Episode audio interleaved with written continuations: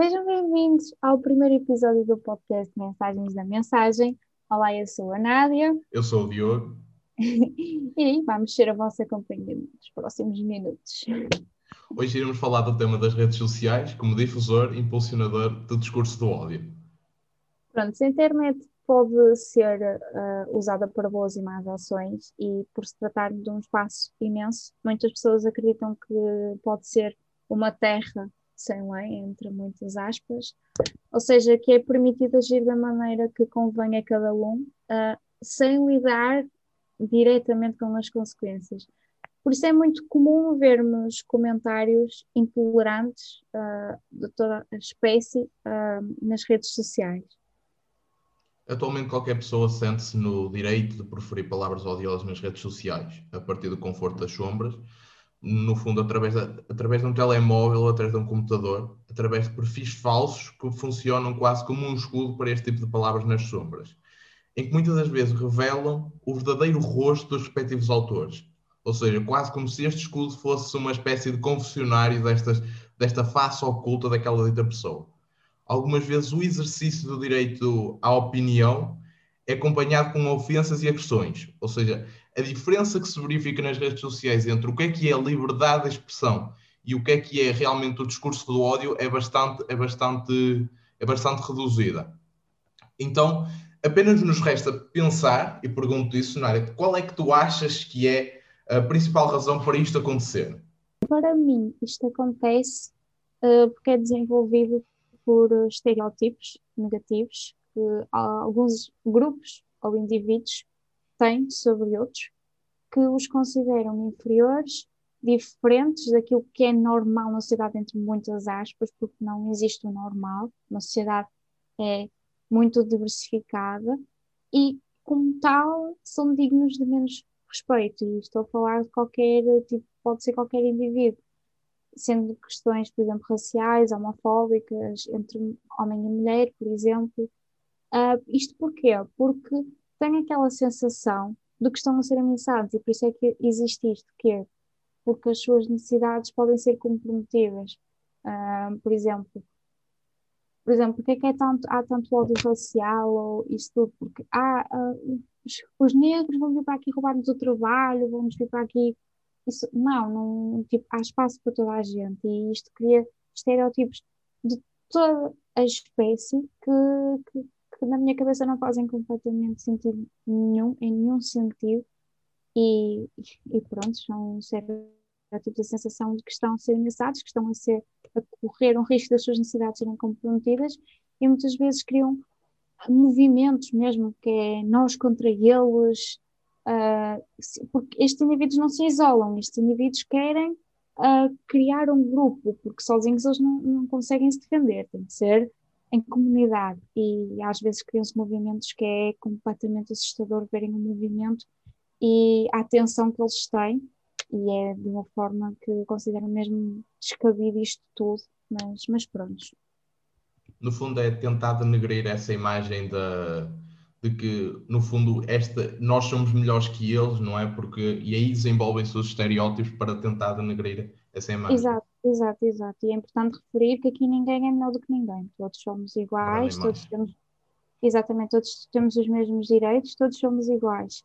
Uh, podemos ser biologicamente diferentes, porque somos, mas não, isso não quer dizer que tenhamos mais ou menos direito de ser respeitados e de ter uh, um papel na sociedade. Exatamente. Uh, e pronto, eu acho que, que acho que deve ser realmente bastante aprofundado aquele tema que eu referi anteriormente, que é uh, exatamente aquela ideia de, da, dif da diferença ténue entre liberdade de expressão e o que é o discurso do ódio, é realmente algo que deve ser muito discutido, porque muitas das vezes é tomado como dizer que uma pessoa é feia, uma pessoa é alta, uma pessoa é baixa, uma pessoa é, é diferente, é tido como liberdade de expressão. Ou seja, simplesmente eu digo porque é a minha opinião e os outros têm que aceitar. Mas expressões como uh, os gays não são pessoas, nem sei porque é que tu és uma pessoa, nem sei porque é que vais ter filhos, sendo que o, os gays vão transmitir aos filhos que devem ser uh, gays etc. Isso é completamente descabido e transmitir essa opinião quebra o que é a liberdade de expressão e passa exatamente para o discurso do ódio.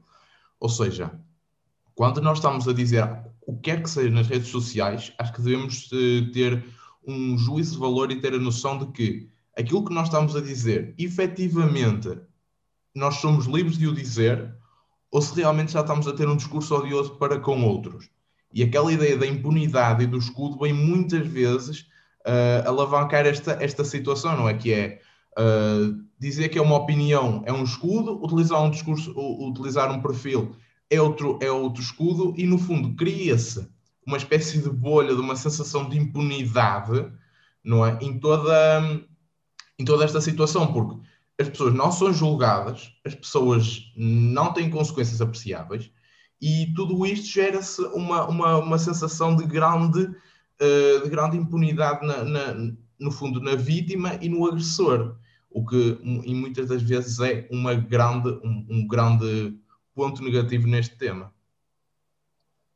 E claro, e nós como, como pessoas que estamos de fora também temos esse dever de estar atentos e existe sempre um botão para denunciar uh, e de ajudar essas pessoas também são vítimas, porque temos também de, de as ajudar, porque muitas vezes as pessoas não lidam muito bem com isso e, e nem têm de lidar porque não deviam estar sequer sujeitos a tal coisa. E nós, como, de, como sociedade, também temos esse dever de, de Porquê? Porque nós somos, nós contribuímos para essa sensação de impunidade. Muitas vezes não denunciamos, há mais um comentário, nem, nem, nem ligamos, e, e, não, e às vezes nem é connosco, e nós passamos em branco, e, e esse sentimento de impunidade cresce, e cresce cada vez mais, e por isso é que cada vez mais disposto logo nas redes sociais, e por isso nós, sociedade, temos de, de, de fazer alguma coisa nesse sentido, e há sempre um botão para denunciar, o perfil, o comentário e, e, sempre um espaço também para tentarmos conversar com uma pessoa e dizer tipo, não,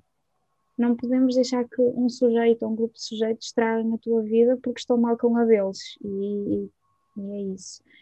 E temos de perceber que as diferenças uh, podem constituir barreiras, porque muitas vezes há tendência para rejeitar que é estranho ou diferente, e isso é completamente descabido, porque a sociedade é feita de diversidade, uh, e sem isso uh, não teríamos as oportunidades que temos, a liberdade de oportunidades que temos, e é dessas mesmas, uh, uh, essas mesmas diferenças que isso acontece, e temos de perceber que a diversidade constitui uma riqueza e não uma desvantagem. Exatamente, e no fundo é a diferença que nos permite ter visões diferentes e nos permite encarar os problemas de maneiras diferentes e até evoluir. Crescer, exatamente. Exatamente. Uh, por fim, damos por encerrado este tema, não é? Que é as redes sociais, que é algo que está muito presente atualmente na, na sociedade e cada vez mais tem sido, tem, vai estar cada vez mais presente. E uh, sobretudo, sobretudo nos jovens, que somos nós, que usamos cada vez mais as redes sociais e temos de estar atentos e marcar para a diferença e, e não retroceder na, e voltar à época dos Homens da Pedra, em que, não, pelo Deus, as redes sociais têm de ser um lugar em que possa haver liberdade para tudo, mas com limites. Exatamente. E sendo novamente essa ideia do jovem, nós realmente estamos, uh, quando nós estamos na época da adolescência, ainda estamos a adquirir as experiências, estamos mais vulneráveis a esses comentários. Realmente é importante ser debatida esta diferença entre liberdade de expressão, entre diferença e nós esperamos que com este podcast nós consigamos abrir os horizontes sobre, sobre esses assuntos. Uh, por fim, uh, trazemos uma pequena sugestão, já que falamos de, das redes sociais. Tratam-se de um filme e um documentário da HBO, mas sobre uh, o mesmo tema, que é If Words Could Kill, que é desenvolvido pela Lifetime, e I Love You, Now Die, de, que é o documentário da HBO. Ambos são relativos a, a um caso verídico, de uma jovem que tinha um namorado e incentivou esse namorado a cometer suicídio.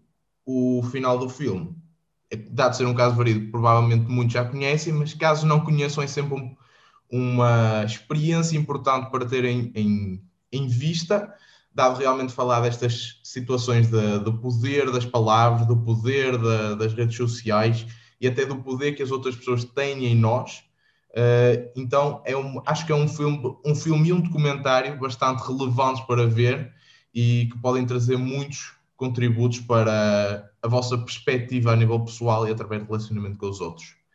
Então, posto isto, basta-nos apenas despedir e agradecer pela vossa atenção. Muito obrigado.